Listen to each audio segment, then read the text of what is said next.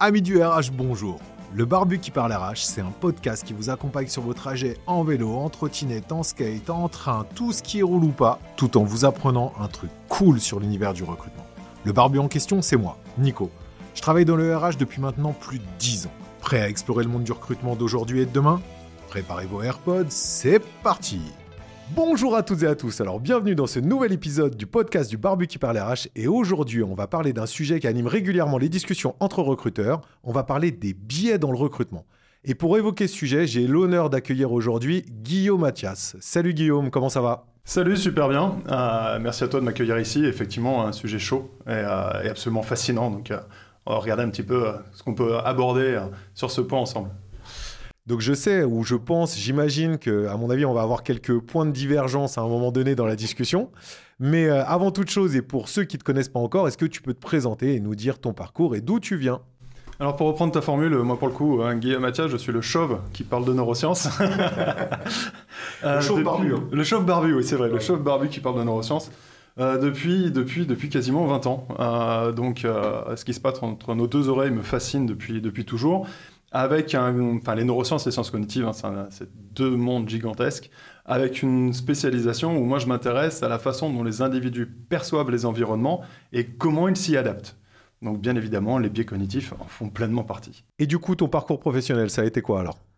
Oula, euh, j'ai commencé, euh, j'ai commencé à 20 ans à filer des confs euh, à l'université, parce que bah, à l'époque, tu te pointais dans les boîtes en disant bonjour, je suis expert en neurosciences. Le mec il me regardait, il me disait super, félicitations mais on n'est pas malade. C'est et donc tu dis oh ça va être long. donc au départ ça a intéressé majoritairement le milieu universitaire et puis après mon premier client c'était la direction générale pour l'armement. Finalement c'est eux les ils ont été vraiment les, pionniers à, à, vraiment intégrer ces dimensions là et puis après je suis parti dans le monde des entreprises. Pendant 12 ans, j'ai bossé avec plus de 200 boîtes, 4 continents, et je me suis éclaté. Et puis quand je suis devenu une première fois papa à 32 ans, je me suis quand même les premières personnes que j'avais envie d'accompagner sur Terre, c'était quand même mes filles. Mmh. Donc j'ai protégé mes travaux à l'international, et depuis 8 ans, on a formé une, grande académie, puisqu'aujourd'hui on est plus de 4700 membres.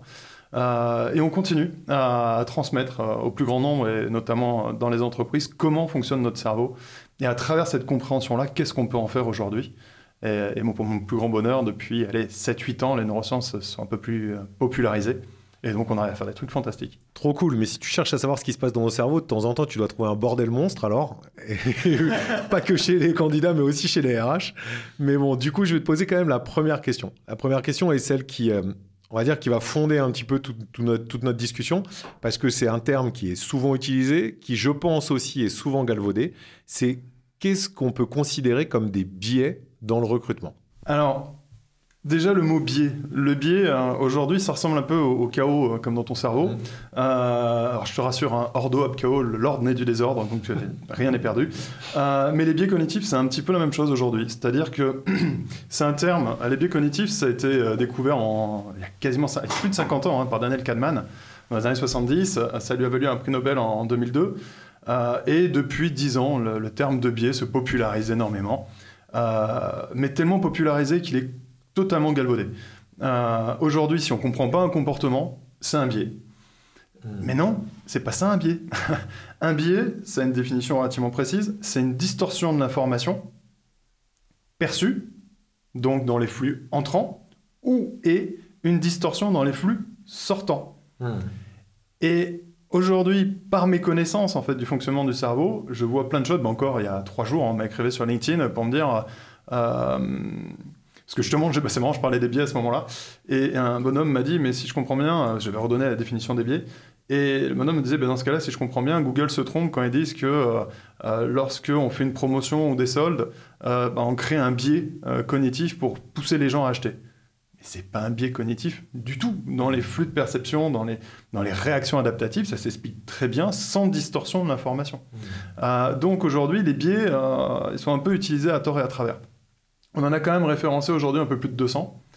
Euh, mais dans le monde des biais, dans le monde des biais, comme il n'y a pas une nomenclature officielle, tu vas trouver pour une même distorsion plusieurs noms, ou dans un même nom, plusieurs formes de distorsion.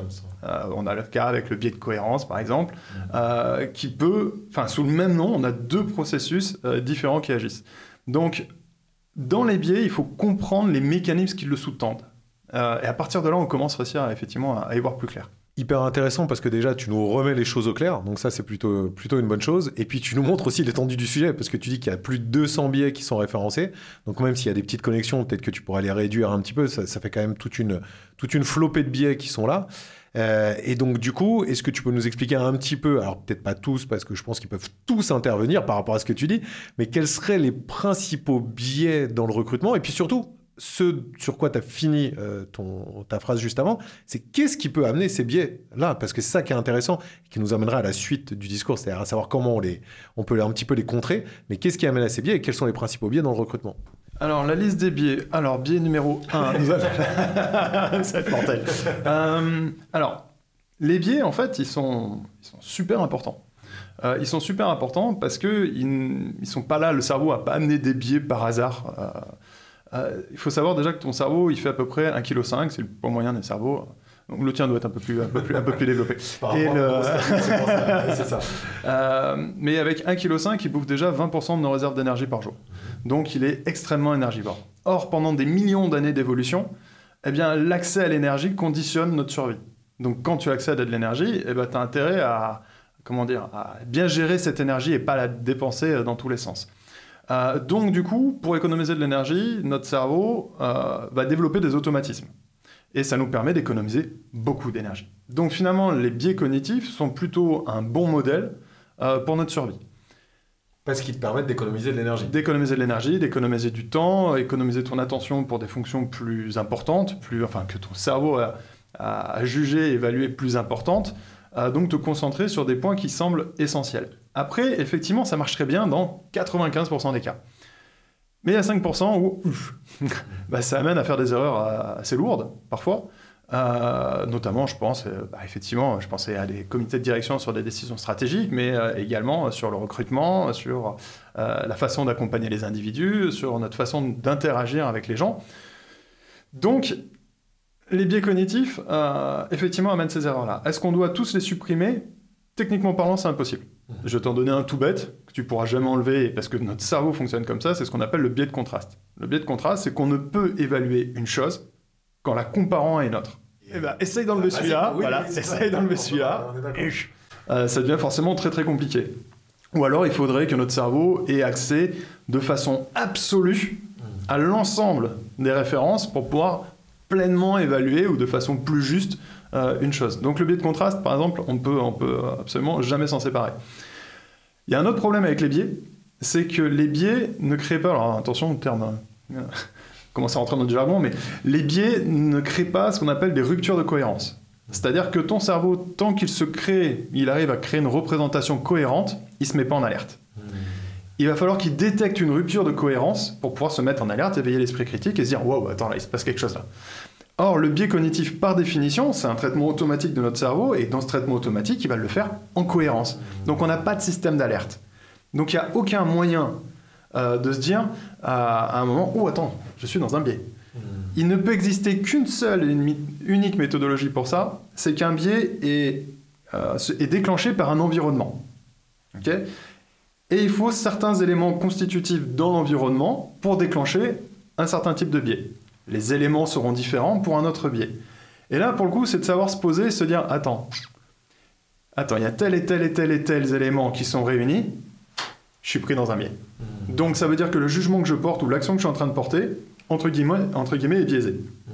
Mais c'est par l'analyse des environnements que l'on peut prendre conscience qu'on est pris dans un biais, parce que quand tu es pris dans un biais, sinon il n'y a pas de rupture de cohérence et tout te semble le plus naturel du monde. Du coup, du coup, c'est du coup c'est hyper compliqué parce que ça veut dire que tu, tu estimes que, enfin, tu, tu estimes pas, tu es en train de nous dire que pour se rendre compte qu'il y a un biais, il faut qu'on puisse prendre de la hauteur sur le jugement ou sur l'analyse qu'on a faite pour pouvoir se dire, et en regardant, en analysant l'ensemble de l'environnement et de ce qui se passe autour, ok, on a fait un biais. Donc c'est juste impossible, parce que ça voudrait dire qu'il faudrait qu'on analyse pratiquement chaque action qu'on fait pour estimer s'il y a un biais ou pas. Mais on est permanence dans les biais. Tout le temps, tout le temps. Euh, par exemple, puis pour vraiment se rendre compte à quel point on ne se rend pas compte d'être dans des biais, euh, pendant une expérience de, vente, je m'étais amusé en, en facing de, euh, chez un- ah, en GD dans les rayonnages Mhm. des vins et spiritueux, il fallait qu'on arrive à écouler euh, un vin en particulier. Et donc pour écouler ce vin-là, ce que j'avais fait, c'est que j'avais pris, j'avais fait un facing assez large, vide volontairement, et 3-4 bouteilles qui restaient. Et au moment où un client rentre dans le rayon et qui se rapproche de ces bouteilles-là, moi j'arrive en courant dans le rayon, j'attrape une bouteille en disant ouf, ça va, il en reste. Oh non, j'en prends deux. Et je repartais. Que faisait le client? Il regardait les bouteilles qui restaient, il avait vu que ça m'a plu, et il prend une bouteille. Hmm. Et il est persuadé d'avoir pris sciemment cette bouteille-là. Hmm. En réalité, il était pris par un biais qu'on appelle le biais social. Hmm. Pourquoi? Parce que tous les éléments constitutifs du biais social étaient réunis. C'est l'environnement, c'est le rayon le plus anxiogène en GD. Donc lui ne sait pas, il est pris dans un doute avec pléthore de choix. Eh bien, c'est les conditions rêvées pour qu'un individu adopte le Mhm. comportement d'un autre. C'est le biais social. Et si on lui demande pourquoi il a choisi ce vin-là, il va se donner les meilleures raisons du monde et il sera sûr et certain d'avoir choisi en condition. Donc tu vois, c'est pour te dire à quel point on ne se rend pas compte de ces mécanismes-là. Et on est tout le temps dedans. Hmm. Après, on peut atténuer des effets en connaissant, et alors là, il faut connaître la liste, il faut apprendre la liste euh, des biais, leurs effets, et dans quel type d'environnement ils sont déclenchés. Hmm. Et à partir de là, oui, tu peux commencer à porter une réflexion sur les biais.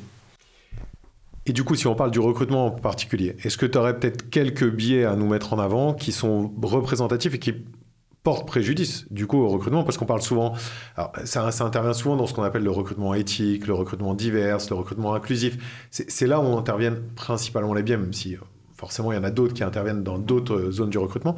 Mais à, quoi ils font Enfin, comment on les nomme ces biais-là et, euh, comment on les explique d'une manière euh, environnementale, comme tu dis? Bah, t'en as. En fait, comme tout environnement, tu en as des tonnes. Tu as le grand classique qu'on appelle le biais de sympathie. Le biais de sympathie, c'est on va accéder plus facilement aux demandes d'une personne si elle nous est sympathique. Et le biais de sympathie est renforcé par des facteurs comme la taille de la personne. Quelqu'un qui est plus grand est jugé plus intelligent. Quelqu'un qui est plus beau est jugé plus intelligent. Euh, ce qui est complètement faux. Euh, Quelqu'un qui un quelqu'un qui est barbu ou qui est chauve, ça se passe comment? Ah, c'est carton plein, là. Là, tu, là, tu- tu marques un max de points, si tu veux. Et en plus, quand tu dis que, que tu bosses sur des sujets passionnants, alors là, là c'est on est au summum. Euh, donc ça, voilà, ça, c'est des biais qui vont opérer, qui sont faciles, en fait, à, à- à repérer euh, derrière. Après, tu... Des biais, tu peux avoir, bah, le- on y revient, le biais social. Euh, le biais social, tu as pléthore de candidats, et puis tu as eu euh, quelqu'un qui a posé une recommandation sur l'un d'entre eux. Condition rêvée pour faire un biais social. C'est pour ça d'ailleurs que la recommandation marche si bien. Euh, parce que on est pris dans un contexte anxiogène, à savoir est-ce que je vais savoir prendre, recruter, identifier la bonne personne? On a pléthore de choix. Et là, d'un seul coup, je peux observer le comportement ou la stratégie d'adaptation qu'a eu un- une autre personne. Qui plaisait si je peux m'identifier à cette personne-là, qui serait dans le même domaine, dans les mêmes... C'est ce qu'on appelle un biais social. Donc la recommandation, le fait que quelqu'un vienne avec une recommandation, c'est déjà activer un biais social. Donc finalement, tu vois que dans le, dans le recrutement, on est pris dans les, dans les mêmes conditions, en fait, euh, par rapport à ces biais. Après, le fond de la question, c'est pourquoi vouloir éviter ces biais? Qu'est-ce que ça apporte? Ben, après, moi, je vais, je vais, je, qu'est-ce que ça apporte? C'est, euh, on a, on a quand même souvent un problème, justement, ce que je te disais sur, euh, sur euh, des biais qui nous font choisir. Alors, je sais pas comment ils s'appellent, mais qui nous font choisir des personnes qui sont un peu similaires. Tu sais, ce, sentiment de, de, comment dire, de, je sais pas ce que. Ce sentiment de, de comment dire, de, de, vouloir choisir des clones, tu vois, un peu. Ce côté, euh, on a quelqu'un qui part, on va essayer de le remplacer avec quelqu'un de la même manière, ou cette peur, entre guillemets, de la diversité. Moi, je suis issu du monde de- du rugby. Le monde du rugby, euh, pour nous, la diversité, c'est une force. Depuis tout petit, on nous a expliqué que euh, le petit gros, bah, il va te servir pour ça. Le grand, plutôt fin, il va te servir pour ça. Celui qui court vite, il va te servir pour ça. Celui qui machin, il va te servir pour ça, pour ça. Donc, on a l'habitude, en fait, d'avoir des, des personnes qui sont complètement différentes parce qu'on c'est un, sport, un endroit en fait où les différences sont réellement des forces et tu le vois de manière extrêmement simple, tu vois. C'est-à-dire que euh, si tu es grand et tout que, que tu fais du rugby, tu peux pas jouer à la pile, tu vois, c'est impossible. Donc voilà. Euh, et inversement, si tu es euh, petit et relativement gros, tu vas pas jouer derrière parce que tu vas courir moins vite. Et, et, ça, en fait, on nous l'apprend. Donc, c'est-à-dire qu'on nous apprend que les différences sont une force. Mais dans une entreprise, c'est un peu plus compliqué parce que c'est pas forcément marqué, en fait, que les différences sont des forces parce que le point de vue de base, en tous les cas le mien, et je pense de beaucoup aussi, c'est que les différences amènent à des, à des angles d'approche, à des points de vue et donc des, des, réflexions qui sont différentes, mais ces réflexions ne restent que des réflexions. Donc on est sur du concret qui n'est pas vraiment concret. Donc c'est difficile d'avoir une vraie pertinence et une vraie, un, vrai intérêt dans la différence, ce qui est pour le coup démontré dans toutes les études, on est d'accord. Et donc du coup on a tendance justement à avoir ce biais-là. Donc euh, ma première question c'est, euh, pour moi il vient du côté environnemental, mais euh, pour toi d'où il vient et comment, on pourrait nommer ce biais-là. Et puis surtout, qui va amener sur ma deuxième question, c'est comment on peut faire pour essayer d'éliminer au maximum ce biais-là, voire même d'annihiler les autres. Et là, tu pourrais peut-être redire sur le fait de quel est vraiment l'intérêt d'annihiler les biais. Alors, pour moi, par exemple, le biais de euh, similarité, c'est pas un biais. C'est pas un biais parce qu'on l'explique très simplement et très clairement dans la façon dont l'individu perçoit l'environnement et pourquoi il va déclencher cette stratégie d'adaptation, il n'y a pas de distorsion de l'information. Euh, donc, j'ai envie de te dire, il n'y a pas de. Il a rien à mettre en place face à un biais de similarité. Euh, en revanche, euh, effectivement, dans une entreprise, la différence. En fait, ça va dépendre de ce que fait l'entreprise, ça va dépendre de l'environnement de l'entreprise, de la finalité de la tâche, de la fonction, etc. Une entreprise, c'est avant tout un environnement, quoi qu'il arrive. Un environnement humain, dans lequel les individus doivent apprendre à s'adapter. C'est plus, et moi j'aurais plutôt tendance à aller chercher la différence des individus, mais qui ont une même capacité à s'adapter à ce type d'environnement, et donc euh, à me concentrer sur comment un individu interagit avec son environnement et qu'est-ce qu'il met en place. Je vais te donner un exemple un peu barbare. Euh, allez, on va pas le faire avec les termes barbares. Euh, il y a des individus euh, qui vont avoir besoin de beaucoup de contacts humains, que chez nous on appelle sensibilité oxytocinergique, et qui vont savoir faire plein de choses différentes et qui vont être très différents les uns des autres. Et puis tu as d'autres individus qui vont avoir besoin de beaucoup de reconnaissance. Et certaines formes de reconnaissance, mais moins de contacts humains, et qui vont savoir, et qui vont être très différents les uns les autres, mais qui vont avoir ce même besoin dans l'environnement.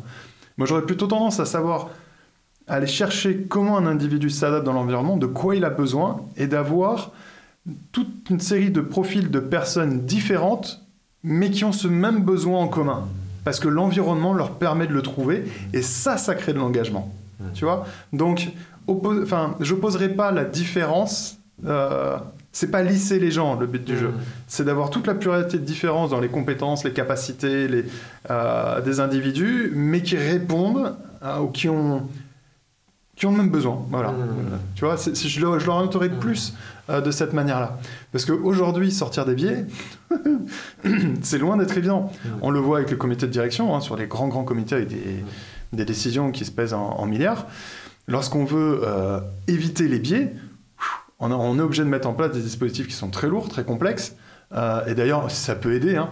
ça, ça peut être un petit tip, ce qui peut être utile si vraiment là, il y a encore cette angoisse au biais c'est d'avoir euh, une décision en double regard.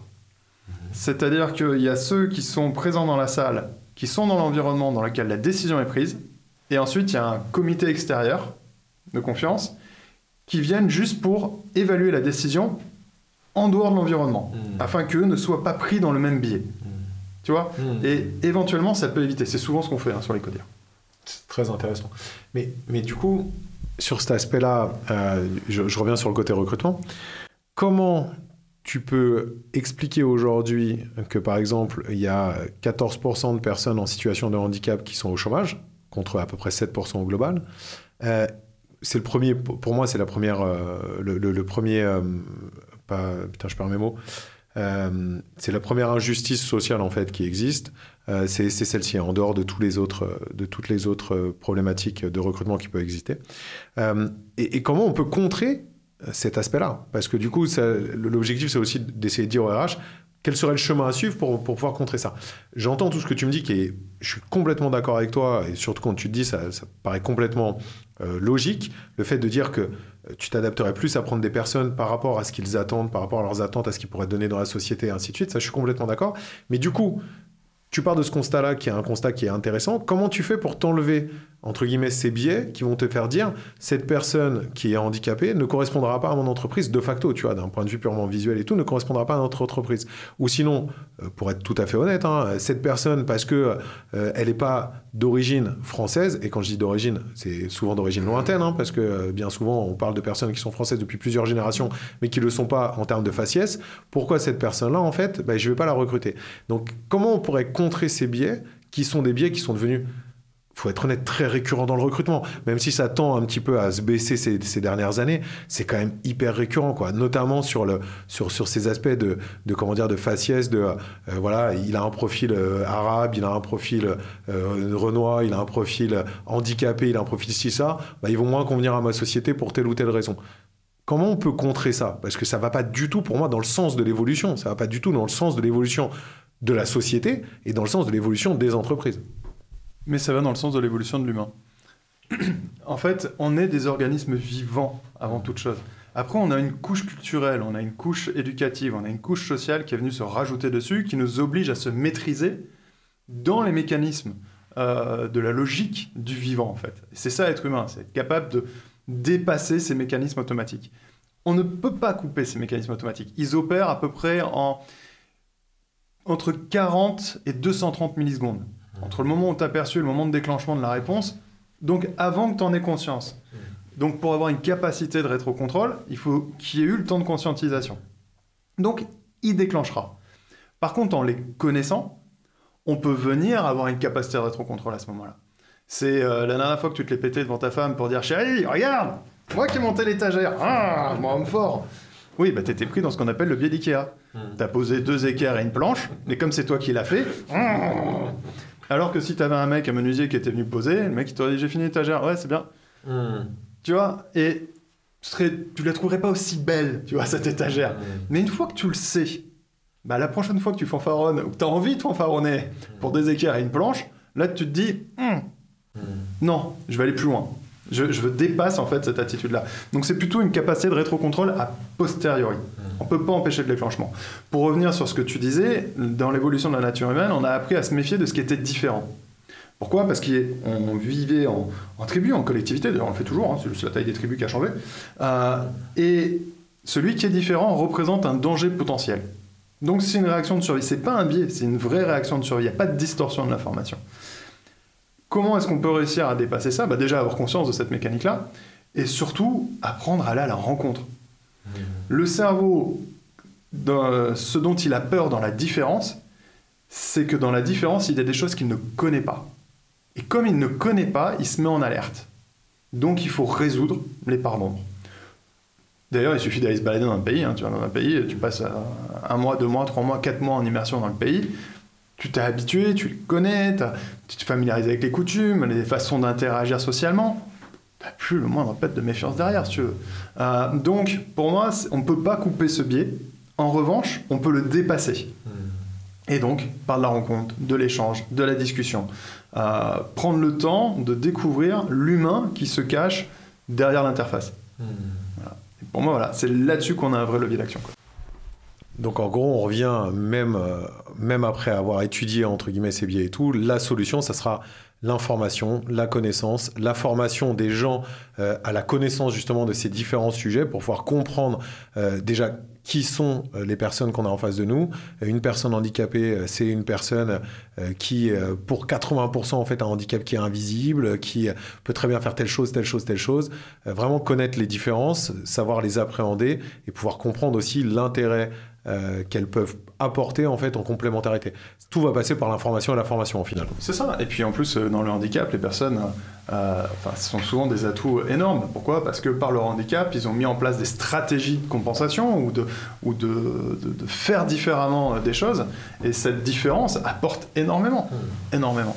Donc, mais par contre, la condition sine qua non, si on en revient au biais, c'est de connaître les biais à la base, mmh. pour pouvoir être capable de les dépasser. Si tu ne les détectes pas, Si tu ne les connais pas, bah, tu ne sais même pas ce qu'il y a à dépasser parce que tu ne t'es pas rendu compte que tu étais pris dans un biais. Donc ce qu'on vient de dire au RH, c'est cher RH, cher recruteur, maintenant il faut vous taper les 200 biais, les connaître pour pouvoir les dépasser derrière et être euh, à posteriori dans vos recrutements euh, plus analytique que vous ne l'êtes aujourd'hui. Bon, ça passé. Euh, maintenant qu'on a passé ce, côté-là, on a expliqué les biais, on a expliqué comment ils venaient, le côté environnemental et ce qu'on pouvait faire potentiellement pour les contrer. Est-ce que tu penses que l'intelligence artificielle peut nous aider en fait à aller au-delà de ces biais. Et là, je te parle notamment dans le recrutement, et après, tu pourras peut-être extrapoler sur d'autres sujets. Mais est-ce que tu penses que l'intelligence artificielle peut nous aider? On parle souvent d'intelligence artificielle, du fait que il euh, y, a plein de, de, de, comment de préjugés, de, pré, euh, de, de, oui, de préjugés en fait sur l'IA. Tu en as certains, plutôt comme moi, qui pensent que ça va être un outil formidable pour nous aider à avancer, à justement casser ces barrières euh, ethniques euh, qui peuvent exister et aller vers une société plus éthique et plus durable, ethnique et euh, sociétale, hein, parce qu'il n'y a pas que le côté ethnique, et aller vers une société plus durable, plus complémentaire. Et tu en as plein d'autres qui se disent, bah non, justement, l'IA, elle est créée par des humains, donc du coup, comme elle est créée par des humains, elle va être créée automatiquement avec des biais de base, et donc elle va forcément amplifier les biais, parce que la nature de l'IA est de faire perdurer et faire augmenter ce que tu as créé au départ. Et donc du coup, on va se retrouver dans une société dramatique à la Terminator à la intelligence artificielle, à robots, tout ce que tu veux, et ça va être encore pire qu'avant. Donc, qu'est-ce que tu en penses? Bon courage Merci à toi. Ça va te plaire ce que je vais te dire. C'est, en fait, tu as amené la, la réponse dans la question. C'est-à-dire que c'est des humains qui programment les algos. Que va faire l'algo? En fait, il faut regarder comment, euh, comment l'IA s'enrichit, comment elle progresse, comment on lui fait traiter les informations. Si tu fais comparer deux informations entre elles, bah il y a des biais de fausse corrélation. Donc en fonction des informations que tu vas choisir à comparer ou à mesurer ou à, ou à calculer, on peut intégrer dedans des biais. Techniquement parlant, on peut intégrer des biais dans l'IA. C'est même un classique. Euh, parce qu'il n'y a pas eu le temps d'analyse, de réflexion sur le traitement de la donnée, de l'information, etc. Donc, pour le coup, pour moi, c'est pas tant l'IA qui pose problème. Ça va être ceux qui vont le développer. Qu'est-ce qu'ils vont faire? Comment ils vont le faire? Est-ce qu'ils vont tenir compte de ces dimensions-là euh, ou pas? L'IA, c'est un moyen. Euh, donc, tu programmes une IA euh, pour euh, faire des choses bien, bah, tu feras des choses bien. Tu programmes une IA pour faire des choses mal, bah, tu feras des choses mal. Il n'y a pas très très longtemps, je lisais deux, scientifiques qui ont programmé une IA pour créer des molécules de médicaments par rapport à une finalité. Et à un moment donné, un peu en mode délire, ils se sont demandé, bah, tiens, est-ce que cette IA pourrait fonctionner pour créer des poisons? En une nuit, ils ont eu, je ne sais plus combien hein, de, de résultats, 60 ou 80 assemblages de molécules bien plus létal que ce qu'on a inventé depuis la nuit des temps. L'IA n'est qu'un outil. Plus un outil est puissant, plus ceux qui conçoivent l'IA doivent être responsables de leur outil, en capacité de répondre des finalités, des usages. Moi, ça me va très bien comme réponse. J'ai pas de problème par rapport à ça, parce que là, tu viens de nous dire ce que, ce que je ne cesse de dire et de répéter constamment, c'est-à-dire que euh, tu viens de confirmer le fait que l'IA a été créée par l'humain, mais que du coup, si on était sur une IA factuelle, qui est soit construite en connaissance des choses, mais on pouvait construire un outil qui n'ait pas de biais et donc du coup qui puisse aller au-delà de ces biais puisqu'on l'a construit en, analysant le sujet. Par contre, effectivement, et ça on est bien d'accord, comme toute évolution, comme toute nouvelle technologie, comme tout ce que crée l'humain, bah, forcément ça peut amener à des, à des, utilisations qui sont néfastes on va pas s'en cacher, hein. tu reprends toujours le, même système basique. Au départ, quand Einstein il, monte sa formule E égale MC2, c'était une révolution dans le monde de la, physique, mais c'était vraiment révolutionnaire, quoi. Clairement, comment tu réussis à, fissurer, c'est ça fissurer? Enfin, comment tu réussis à casser un, à casser un atome Comment tu réussis à casser un atome Le truc absolument absolument extraordinaire. Ce que voilà ce qu'on en a fait. Donc, euh, et pourtant, c'était une avancée qui était géniale. Donc l'IA peut-être cette avancée-là. Moi, je pense, alors après, je vais te laisser du coup le mot de la fin sur ce sujet-là, parce que c'est un sujet qui me touche en particulier. Moi, je pense que euh, il faut du coup pas en avoir peur, et ça peut être un vrai outil pour pouvoir avancer. Et, tu me diras ce qu'il en est aussi au niveau des neurosciences, parce que c'est ta spécialité. Encore une fois, c'est un outil qui est extraordinaire à notre portée, mais il faut l'utiliser déjà premièrement avec le recul nécessaire pour comprendre si l'outil a été bien construit ou mal construit, même si on n'est pas des spécialistes de mathématiques appliquées, on peut quand même avoir le recul sur l'outil. Et surtout le tester sans en avoir peur et analyser les tests qu'on fait.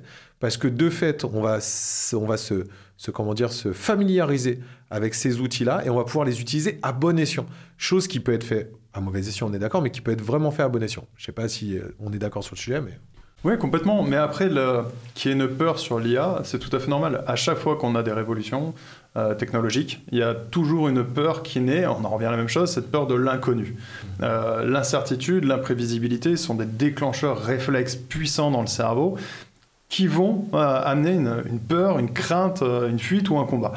Euh, on l'a déjà eu. Euh, dis-toi qu'à l'époque, quand ils ont inventé le train, il y a des gens qui voulaient pas monter dans le train parce qu'ils pensaient que si on allait plus vite qu'un cheval, on mourrait.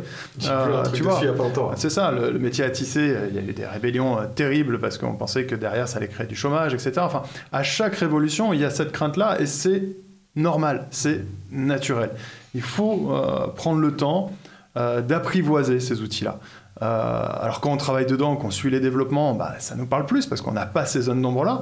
Par contre, tous nos auditeurs qui euh, suivent de loin euh, l'IA, euh, bah, connaissent pas ces aspects-là. Et sincèrement, les médias aujourd'hui nous aident pas du tout là-dessus, parce qu'on sait que la peur, ça fait vendre, et que tu regardes 90% des articles qui te sortent sur l'IA, le but du jeu, c'est pas d'informer, c'est de vendre l'article. Mmh. Donc, ils vont jouer sur la crainte. Mmh. Euh, et donc, ton cerveau est exposé à des scénarios catastrophes en, permanence. Et quand tu vois le mot IA, et eh ben, ton cerveau euh, calcule le nombre de fois où il a projeté des apocalypses avec, et donc il dit, il juge, à juste titre, hein, par son exposition, que c'est dangereux.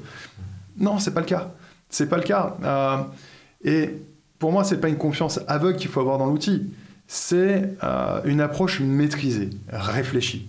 Est-ce qu'à un moment donné, il faudra, pourquoi pas, légiférer sur des choses là-dessus, jusqu'où on peut aller? Oui, effectivement, on a une puissance de, de calcul, de traitement de l'information qui est gigantesque en IA il y aura peut-être à un moment donné un cadre à poser et qui sera nécessaire pour, garantir chacun. Euh, mais ça, il faut voir à l'usage et à quelle finalité ça peut être euh, utilisé. Tu, ouvrais tout à l'heure sur, euh, les neurosciences. Euh, bah, mon métier consiste à comprendre comment un individu s'adapte à son environnement, mais à travers cette compréhension, on est capable de venir interagir là-dedans. Et ça s'appelle de l'influence, voire de la manipulation. Et aujourd'hui, depuis 20 ans qu'on travaille dedans, on a une, approche certainement la plus aboutie au monde en termes de stratégie d'influence. Bien évidemment, ça nous pose la question éthique. C'est absolument fondamental. Généralement, les gens sortent les crocs en disant ah, c'est de l'influence, c'est mal, euh, parce que vous cherchez à influencer. Non, tout le monde influence tout le temps. Par contre, quand tu prends conscience de ces mécanismes-là, alors tu peux commencer à agir avec éthique. En te posant vraiment la question de l'intention, du moyen que tu mets en œuvre, de, euh, pour moi, l'IA, c'est la même logique. C'est-à-dire que euh, c'est une puissance euh, forte, un outil extrêmement puissant, sur lequel, dont il faut comprendre les rouages pour pouvoir les utiliser intelligemment. Trop cool. Merci beaucoup euh, pour cet échange, euh, Guillaume. C'était vraiment hyper intéressant. Et puis surtout, en plus, le fait qu'on soit plus ou moins d'accord sur l'IA. Enfin, tu as une nuance. La dernière fois qu'il y a un chauve qui est venu parler ici, c'était pour être l'ennemi de l'IA. Bon, même si ça s'est quand même bien passé à la fin, mais c'était pour être l'ennemi de l'IA. Euh, merci beaucoup à toi d'être venu. Bah, c'est gentil à toi. J'avais peur qu'on soit pas d'accord parce qu'on est dans un endroit relativement clos. je me suis dit, s'il ferme la porte, je suis mal. Merci beaucoup, merci à toutes et à tous qui avaient suivi ce podcast. Euh, moi, j'espère que vous avez appris pas mal de choses aujourd'hui. Moi, en tous les cas, j'ai appris beaucoup de choses euh, sur les biais et comment percevoir euh, justement cette partie qui, anime encore une fois les débats très souvent. donc, merci Guillaume. Et puis, pour ma part, je vous dis à très vite pour un nouvel épisode. Merci à tous les survivants qui sont restés jusqu'au bout. C'était le Barbu qui parle RH, le podcast sur le recrutement d'aujourd'hui et de demain. Vous pouvez me retrouver sur LinkedIn, Nicolas Pazetti, aka le barbu qui parle RH. Si vous avez kiffé, la meilleure façon de nous soutenir, c'est de laisser un super avis 5 étoiles sur votre plateforme d'écoute. À très vite pour un nouvel épisode.